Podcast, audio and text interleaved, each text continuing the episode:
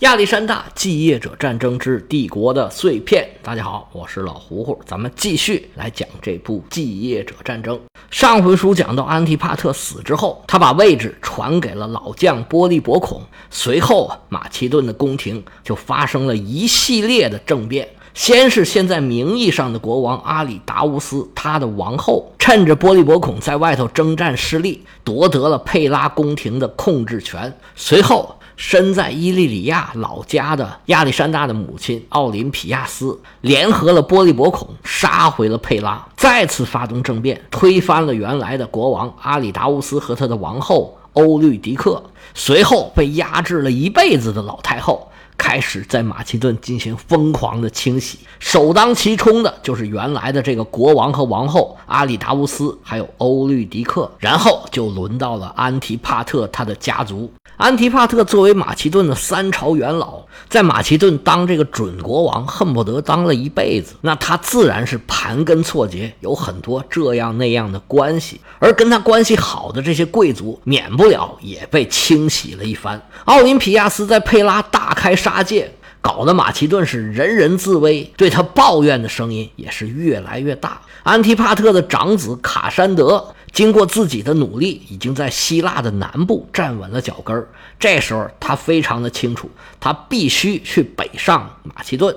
如果不把这老太后现在就给拿下来，用不了多久，他这日子就过不下去了。卡山德一路是快速行军，能绕他就绕过去，能不打他就不打。一路直取佩拉。奥林匹亚斯一看卡山德是来势汹汹，他带着宫廷那一套班子逃到了城防坚固，而且临海可以随时逃走的一个小城，叫皮纳德。卡山德也不客气，嘁哩咔嚓就把皮纳德给围上了。皮纳德城城防非常坚固，卡山德想要攻城那是攻不上去的，攻不上去那就围着吧。奥林匹亚斯想尽了各种办法找人求援。但是波利伯孔手下被卡山德的手下花钱收买，有很多士兵都开了小差了。波利伯孔自身难保，自然也就无力救援。老太后老家的国王是他的堂弟，虽然这堂弟国王想要救，但是老家的人民觉得这事儿跟我们没什么关系啊，而且大冬天的出去打仗啊，这不符合我们的习惯。他这堂弟没办法。带着有数这么几个人想要来救援，结果走到半道还被人拦回去了，而且回家都回不去了。这位埃阿卡德斯啊，后院着火，发生了宫廷政变，他自己被赶走了，带着他将来会很有出息的孩子皮洛士开始四处流浪。而实际上，现在最有战斗力的是亚历山大的贴身侍卫之一，名叫阿瑞斯托诺斯，他现在驻军在安菲波利斯。但是这位阿瑞斯托诺斯想要救援也救不了，为什么呢？因为手上没钱呢，这救兵实在请不来，老太后就只能在这儿硬挺着了。但是他的问题呢，就是没粮食了，而且他带的人带的太多了，因为宫廷这一套班子都是光能吃饭没有战斗能力的，而最能吃的是他手下带的几十个大象。这是波利伯孔在梅格洛剩下的大象，具体多少头现在也没有记载。不过就算一头，那每天吃的也不少呢。这大冬天呢，又冷又饿，奥林匹亚斯手下就陆陆续续开始有人叛逃了。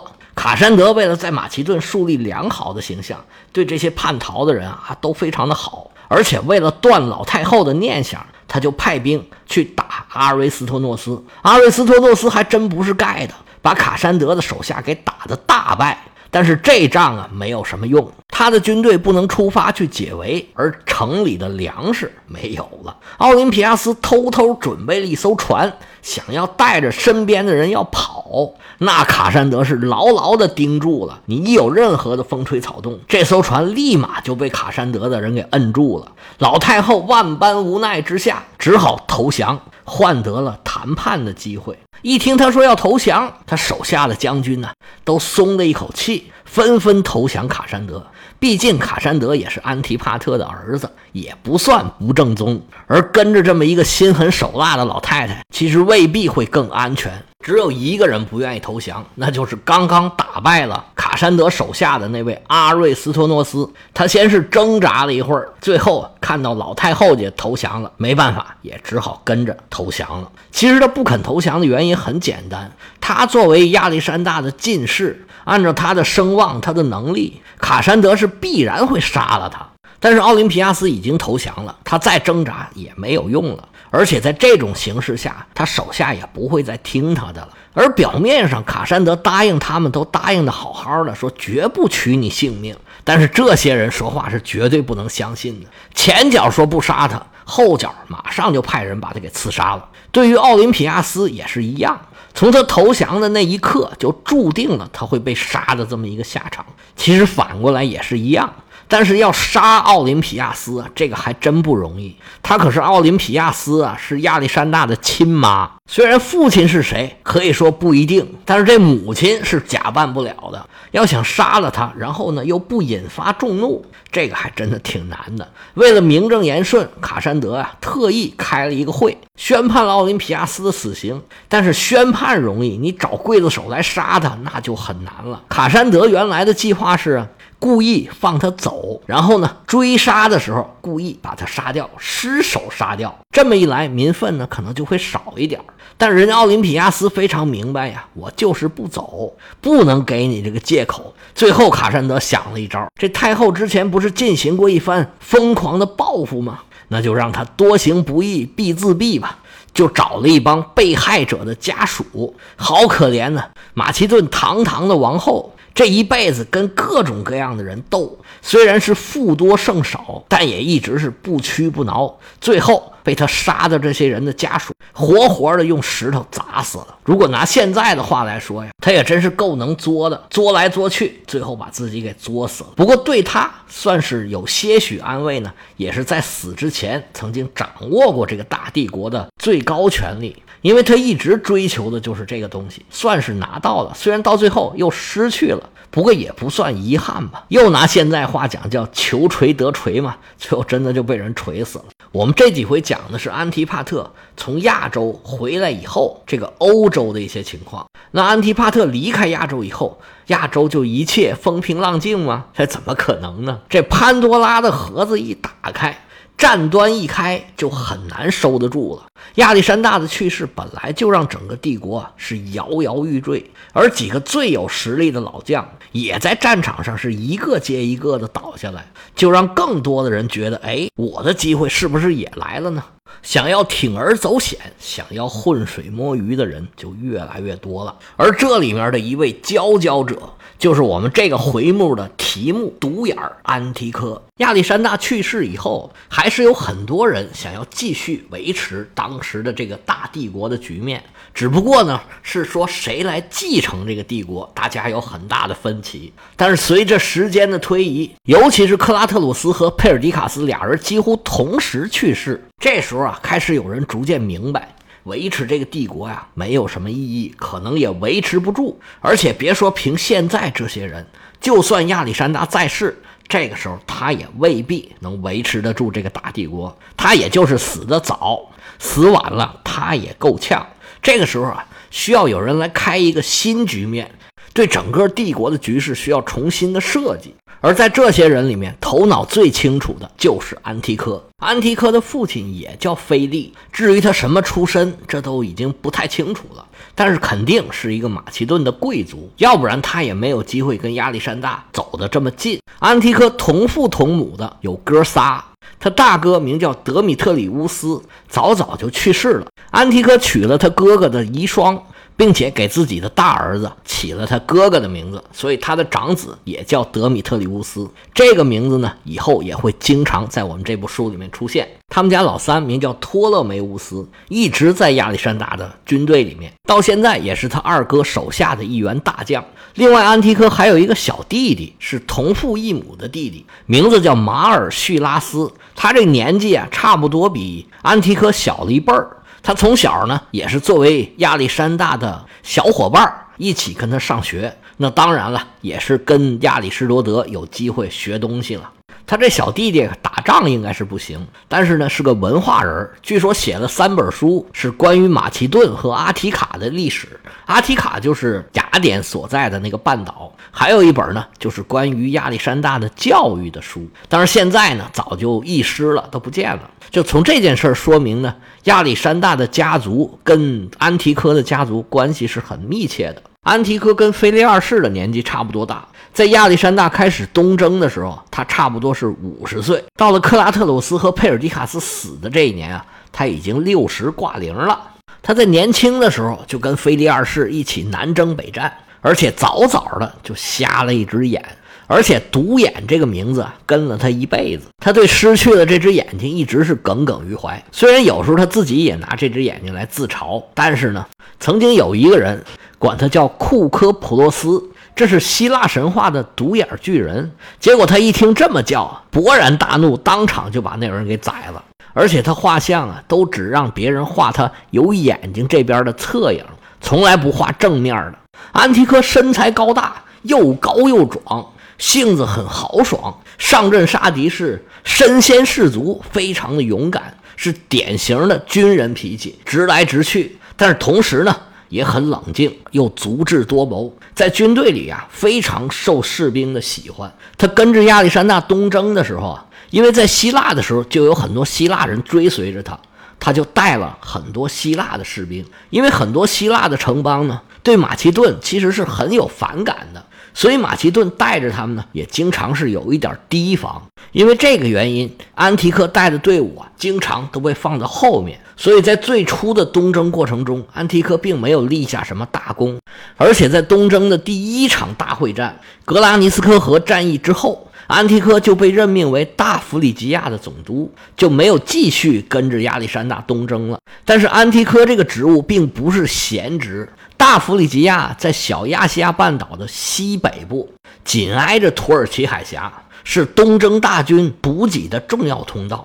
而亚历山大把他放在这儿的主要原因，还是因为他年纪太大了。一个二十来岁的小伙子，他肯定觉得一个五十岁的人呢，跟自己合不来，而对他呢还是很放心，所以呢就把他放在这么一个位置。在东征的过程中啊，这安提柯肯定也没闲着，但是他具体做过什么呢？这史书上也没有记载，因为毕竟不是在舞台的中央，也没有什么特别重大的事件发生。不过干他这工作呢，叫做没消息就是好消息。如果有消息，他干过什么惊天动地的事儿啊？要不就是造反了，要不就是被人打败了。总之都不是什么好事儿。他没干过什么事儿呢，就说明他兢兢业业的这地方守得很好。而且在小亚细亚的这些总督啊，也都以自己各自占的地方为根据地，各自向周边开疆拓土。因为小亚细亚毕竟被波斯统治了这么多年，有很多波斯留下来的势力，也有当地的土著势力，想要在这儿站稳脚跟啊，没有想象的那么容易。不过还是由于亚历山大的战绩太过辉煌，这里取得的这些东西啊都被忽略了。亚历山大去世以后，安提柯受的影响不是很大。帝国被瓜分之后呢，他有两个新邻居，一个是列奥纳托斯，还有一个就是欧迈尼斯。对于这些小年轻啊，他其实根本就没瞧得起。当时佩尔迪卡斯让他配合欧迈尼斯，安提柯就跟没听见一样，完全是不理不睬。后来直到佩尔迪卡斯亲自来了，安提柯觉得要坏事儿，他就偷偷的带着家人联系好在马其顿的安提帕特。他就跑回去了。安提柯回到了马其顿，跟安提帕特一说呀，说这个佩尔迪卡斯啊，他有心要迎娶亚历山大的妹妹，咱们讲过的那位克楼帕特拉。安提帕特一听就火了：“你把我女儿放在何处啊？你眼里还有没有我老头了？”这下就更加剧了安提帕特和佩尔迪卡斯之间的矛盾。后面的事情我们就讲过了。安提帕特和克拉特鲁斯的联军出征亚洲，而安提柯呢？一直是跟着安提帕特的，因为这一段时间的战事是急转直下。安提柯突然发现，哎，现在这个形势对我简直是不要太有利啊！他们原来最强的这些人，要不就是死了，要不就是老了。安提帕特是一门心思想回欧洲。而安提柯现在是他最信任的人，像裴松这样的人刚上台就被撵下去了。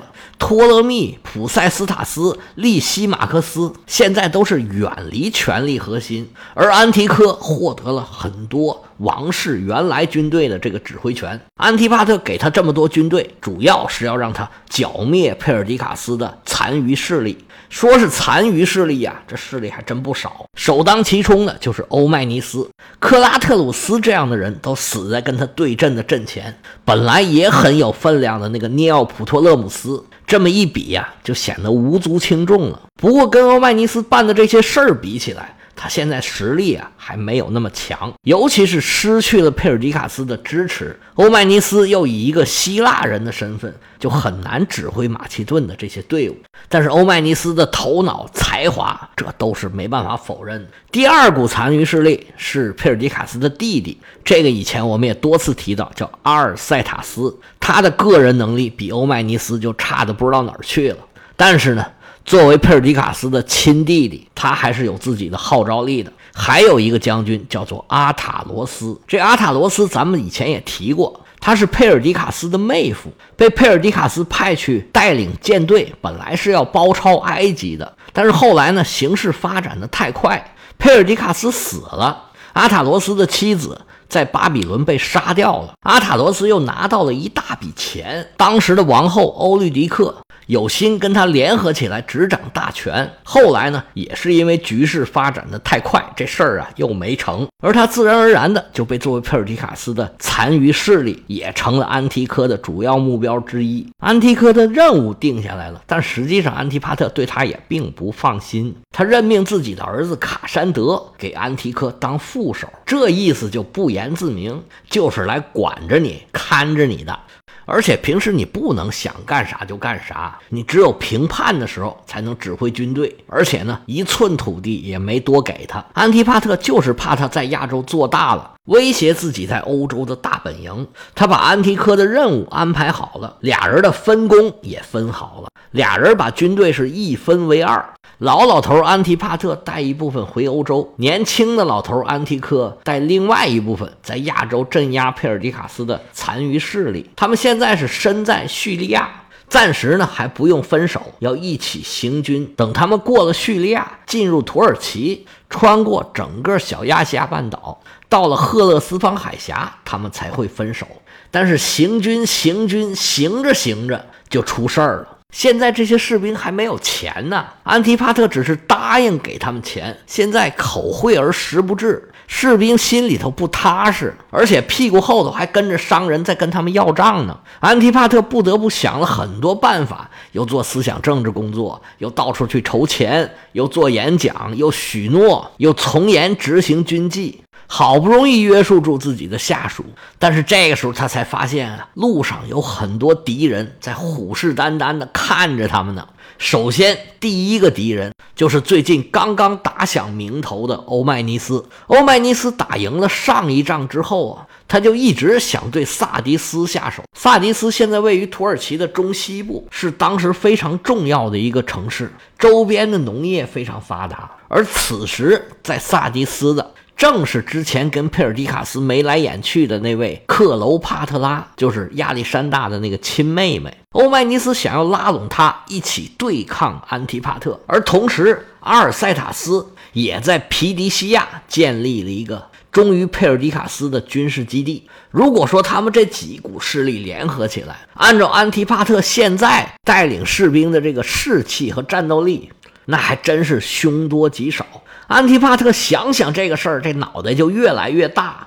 但是这个时候他也不能流露出胆怯的样子，只好硬着头皮啊继续往前走。安提帕特这时候只好一方面做最好的战斗准备，以防将来出现的状况；另一方面，他要调集自己能调集的所有的力量，跟自己明显的和潜在的敌人进行开战。要知道，两个老头儿他们行军的路上顺利还是不顺利？欧迈尼斯他们几股势力又有没有达成联合行动呢？我们下回啊接着说。